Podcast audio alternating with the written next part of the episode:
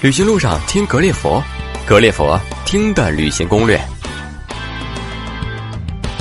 呃，各位好，欢迎大家来到格列佛听的旅行攻略。那么这一期呢，我们继续请我们的泰国的海岛达人 Eva 给我们聊一聊泰国旅行的这些事儿。那今天呢，我们俩呢不给大家聊这个海岛以及呃各个地方的一些攻略，我们聊一聊泰国的一些历史和文化上的一些事情。那今天呢，我们想给大家聊聊泰国的一个。特别特殊的一个节日，那这个节日呢就叫吃斋节。那这个节日呢，艾娃之前呢曾经告诉我，就像泰国的泼水节一样，是非常非常有名气的一个泰国本地化的、有泰国特色的一个节日。对泰国的文化和历史感兴趣的话呢，那么我想艾娃给大家准备的这些旅行方面的这些知识，一定会让大家对泰国的旅行更加的。有意思。那么现在艾娃呢就在格列佛的线上，请艾娃给我们分享一下他这些方面的一些了解。Hello，我还是你们熟悉的艾娃。嗯，今天呢不帮大家再做攻略了，嗯，来给大家分享一个小故事吧。泰国的风土人情。今天分享一个节日——吃斋节，也是素食节。嗯，和中国一样啊，素食节呢是一年一度的节日，一年呢只过一次，很热闹。它的时间呢是九天九夜，嗯，也是在九月份的最后一天，三十日开始，一号、二号、三号，十月十月份来开始游行，九天九夜的一个节日。顾名思义嘛，吃斋节要吃素。那它流传的一个历史啊是这样的，嗯，是有很多一部分的中国人呐。在一八几几年的时候呢，来到泰国来做工，因为呢，泰国的时候有一个很有名的是锡矿，泰国的盛产物。那那个时候啊，有一个马戏团呢，是来到这里，这里来到矿产的地方呢，是给所有的工人来做表演。但是来到这里，突然间就生病了，所有的人呢都发高烧不退，一直都不好。那个时候呢，他们就想怎么办呢？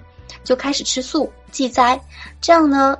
会祈福啊，可能会让自己身体好一点。果真如此，所有人生的病呢都好了。那大家呢信以为真，认为吃斋呀，还有祈福啊，就可以让自己的身体变得健康，让大家深信不疑。接着呢，就把这个节日呢流传下来了。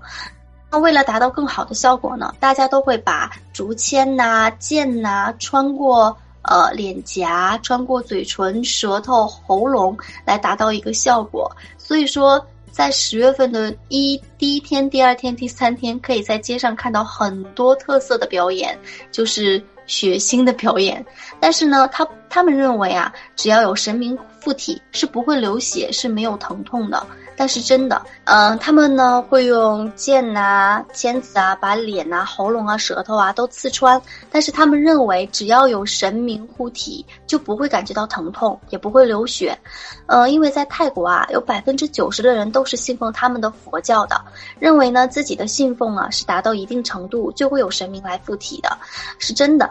呃，因为呢。在泰国啊，佛教有区别于中国，他们呢是信奉小乘佛教，是以真正来磨练自己，来达到一个更高的境界，所以有区别于中国的大乘佛教，是以牺牲自己来造福大家。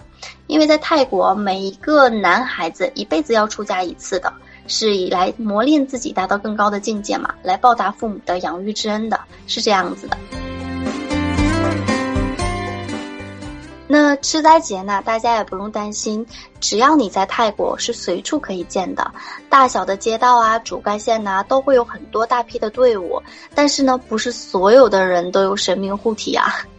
呃，但是呢，随行的部队呢，也都是节日营造的氛围嘛。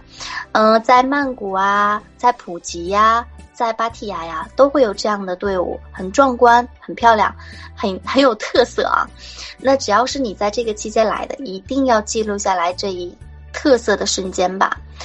那说到吃斋呀，大家会想，那我是游客，我要不要入乡随俗，跟大大家一起吃斋呀？其实，在泰国啊，嗯。本本地人的节日，他们会这样流传下来。其实，如果可以的话呢，其实呃，入乡随俗嘛，跟着大家一起吃斋，也是一个对身体很有帮助的一个就是做法嘛。但是，来泰国哪有不吃海鲜不吃肉的嘛，对不对？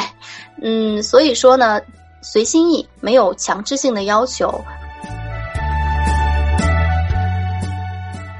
也就是说，国庆节这段时间，如果去泰国旅行的话，就会看到泰国吃斋节游行这方面非常有意思的这样的一个文化传统啊，也可以体验一下泰国人吃斋像是一个习俗啊。但是呢，如果大家不想吃斋的话，还是可以按照你自己的饮食习惯去满足你自己的胃的。那好，今天呢，我们请艾文呢，就给给我们呢讲一段呢关于泰国旅行的一些文化和一些风俗方面的一些小故事。那么，希望呢，我们给大家补充的这些小故事呢，能够对您的泰国旅行呢增色吧，或者能够丰富您泰国旅行的这种愉悦感。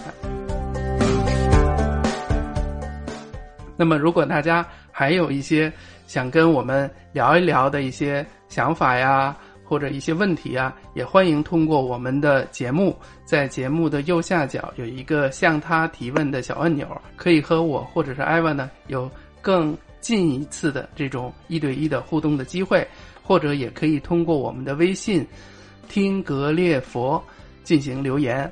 那么。